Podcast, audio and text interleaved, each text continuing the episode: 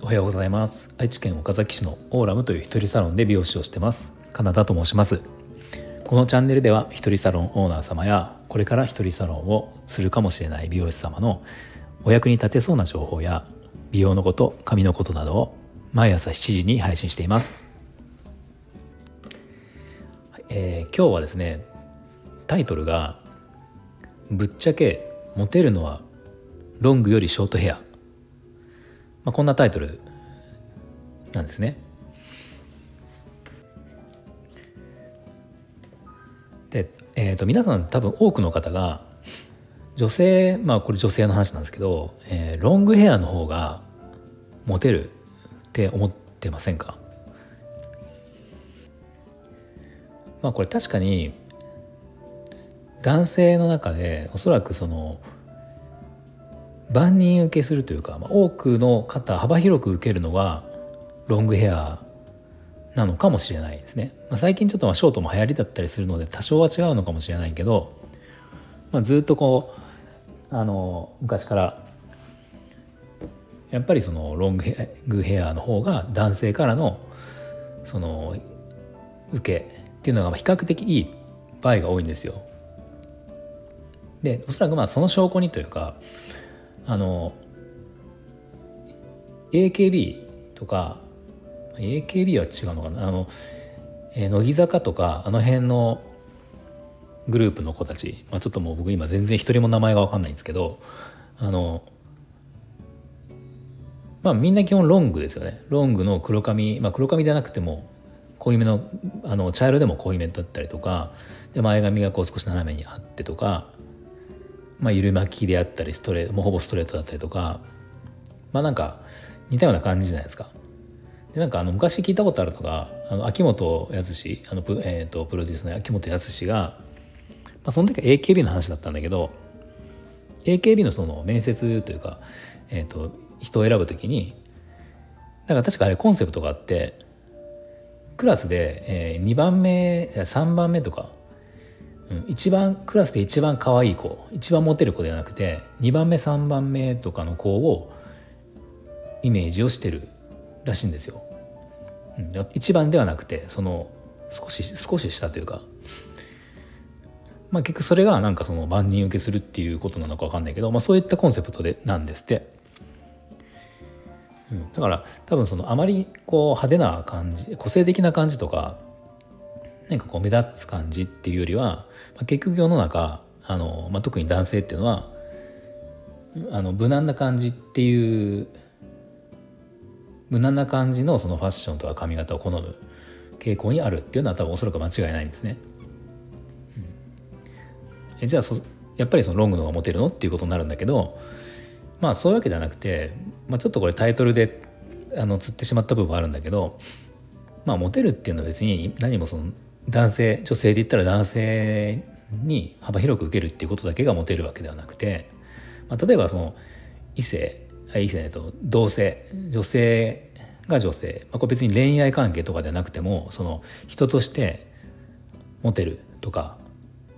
この人みたいになりたいとか、まあ、そういった意味でのモテるっていうこともちょっと含めてあるんだけど実はロングよりもショートヘアの方がそういう点では引きつける力があるのかなって、まあ、僕は思ってるんですね。ロングヘアっていうのはあのまあ良くも悪くもなんですけど無難なんですよね。だからなんか例えば何かの集まりとかであのこう初対面の人が多く集まったりした時にまあ、どんな後からじゃあどんな人だったって話になった時に意外とこうロングヘアっていうのは、まあ、特徴としてはあまりあまり扱われないというか、まあ、どっちかっていうとショートヘアの人の方があの髪の毛がショートヘアの人でみたいなこうことになったりするんですよ。なんかやっぱりそのロングヘアっていうのはこう、えー、定番でショートヘアはちょっと周りと少し違ったファッションというかあの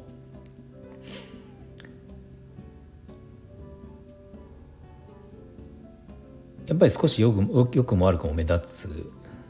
目立ってでなんかそのまあもちろんショートにしてて似合ってないパターンもあるのでそれはマイナスなんだけど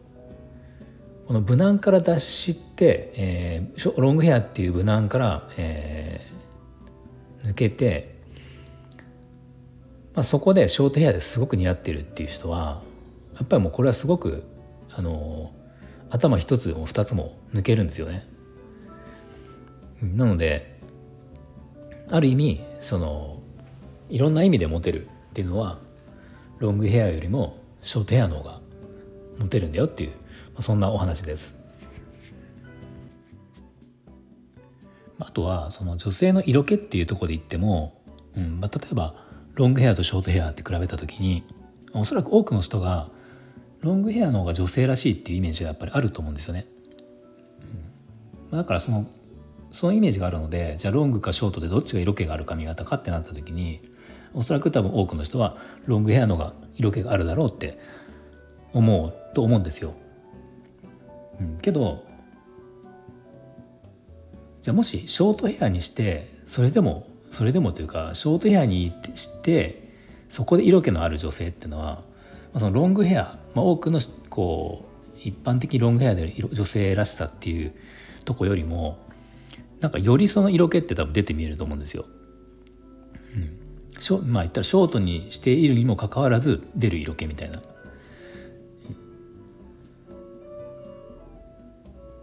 なんか洋服とかでも、まあ、例えば洋服買いに行って店員さんがねこう接客をしてくれるじゃないですか。その時に